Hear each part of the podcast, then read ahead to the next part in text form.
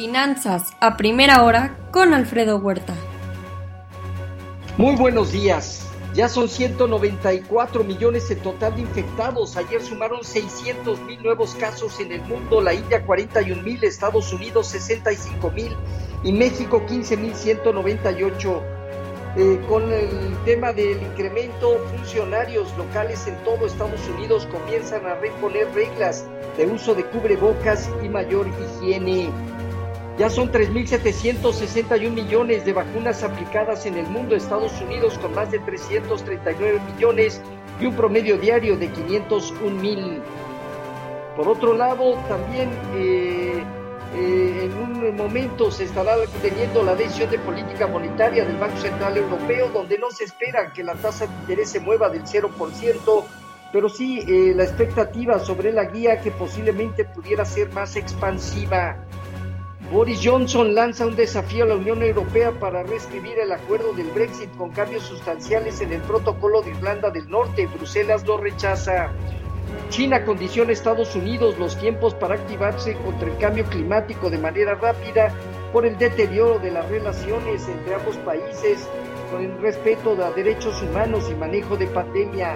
Hoy China rechaza una investigación renovada de la OMS sobre el origen del COVID.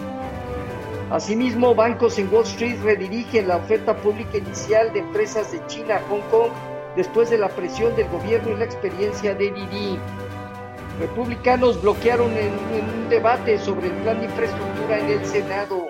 Sin embargo, esperan tener grandes avances la próxima semana, en especial lunes o martes, también con la confianza del presidente Joe Biden.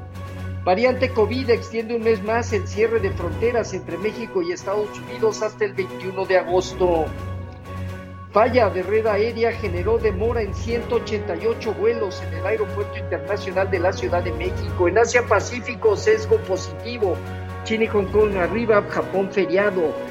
En Europa dominan movimientos positivos, Londres eh, con alza marginal en mayor medida, cercano a medio punto porcentual a 1%, alrededor Francia, Alemania, Italia y el IBEX de España. En el tema de divisas, hoy un índice dólar que presenta cierta estabilidad, el euro operando también estable a la espera de esta decisión en niveles de 1.179 y la libra avanza 0.4% en 1.376. Hoy el petróleo gana de manera moderada 0.7%, el WTI en 70.8 dólares, pero China pudiera liberar reservas petroleras para enfriar el rally. En metales, el oro en 1.796 dólares, abajo 0.4%, la plata 0.6% negativo y solo el cobre avanza 0.9%. Ayer se dio nueva recuperación en las bolsas de Estados Unidos apoyadas por el sector de energía, financiero, materiales, tecnología e industrial. Hoy estarán reportando American Airlines, Southwest, Intel y Twitter. Se observó desde luego un movimiento con un índice de dólar que tomó algo de utilidades, pero la curva de bonos del tesoro y especialmente a 10 años aumentó 7 puntos base a niveles de 1.30 hoy. El informativo anda rondando niveles cercanos entre 1.30 y 1.35. Así, esperaríamos eh, que pone a prueba su móvil de 200 observaciones y alza arriba de 30 implicaría reacciones cercanas a otros 5 o 10 puntos base. Con respecto a nuestros mercados, tipo de cambio cerró cerca de 20.15, observando una eh, apreciación marginal. Bajo las condiciones actuales, niveles de 20 a 19.80 fungen como soporte, zona superior arriba de 20.30 implicaría 20.47 o hasta 20.67. Papel metal en 4.31 y bancario en 4.41. El índice de precios y cotizaciones terminó 1.6% arriba en 50.035 unidades con una baja operatividad. El principal indicador consolida 52, 53 mil puntos, zona superior. En la parte baja, niveles alrededor de 49.500 a 48.100 en primera instancia o hasta 46.750 unidades si hubiera mayor volatilidad.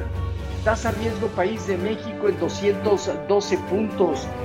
Ya están llegando los reportes corporativos. Ayer reportó Gruma en donde el actual reporte reflejó una gran apreciación anual del 14% del tipo de cambio y de manera trimestral también alrededor del 2%. ¿sí? una demanda además extraordinaria por la pandemia a la que se vio en el segundo trimestre de 2020.